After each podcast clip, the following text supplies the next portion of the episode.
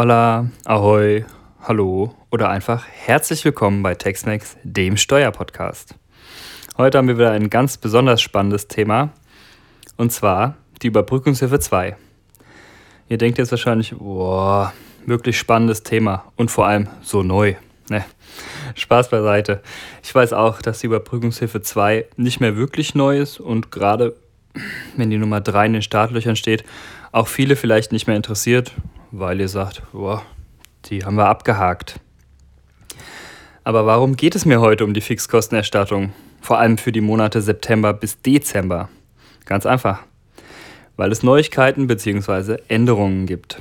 Für alle, die bisher mit Corona-Hilfen nichts am Hut hatten, herzlichen Glückwunsch.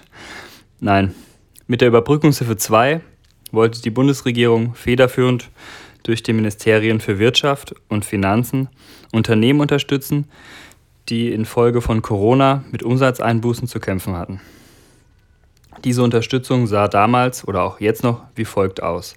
Unternehmen, die in den Monaten April bis August im Durchschnitt 30 Prozent weniger Umsatz hatten als im Vergleichszeitraum 2019 oder die in zwei aufeinanderfolgenden Monaten, also zum Beispiel April und Mai, mindestens 50 Prozent Umsatzrückgang hatten.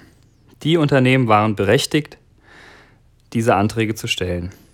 Und weil das äh, an sich schon fast zu unkompliziert war, war das alleine noch nicht ausschlaggebend dafür, dass man auch tatsächlich eine Auszahlung der Beihilfen erwarten konnte.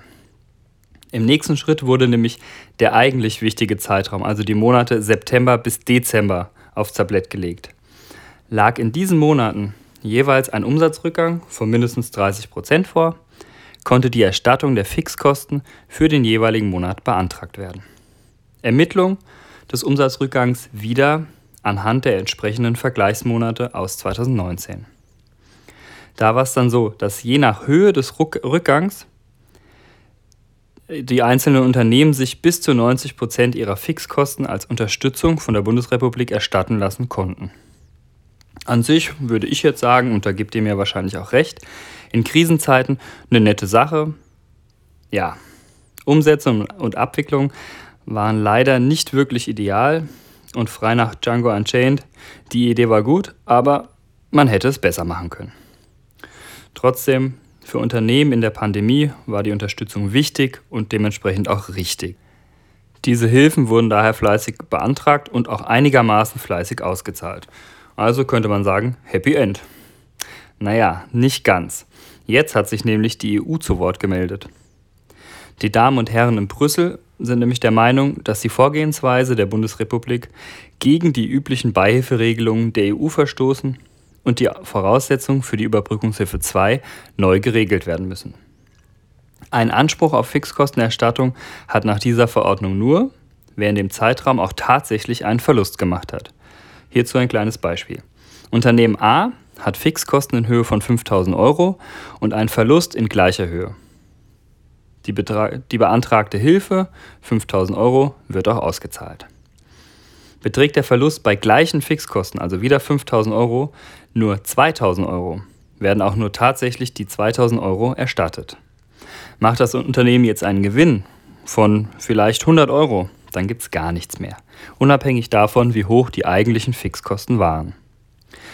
Diese Regelung gilt zur großen Freude rückwirkend und wird dazu führen, dass einige Unternehmen die erhaltene Beihilfe zurückzahlen müssen.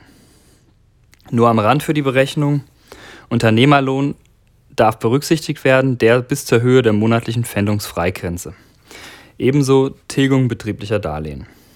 Zum Schluss würde mich noch interessieren, wie ihr zu diesen Änderungen steht. Findet ihr das Vorgehen gerechtfertigt oder sagt ihr in Pandemiezeiten, in denen viele Unternehmen sowieso schon um ihre Existenz bangen, ist das der falsche Schritt? Schreibt mir dazu gerne auf Instagram at TexMaxPodcast. Natürlich auch, wenn ihr andere Fragen habt oder Anmerkungen.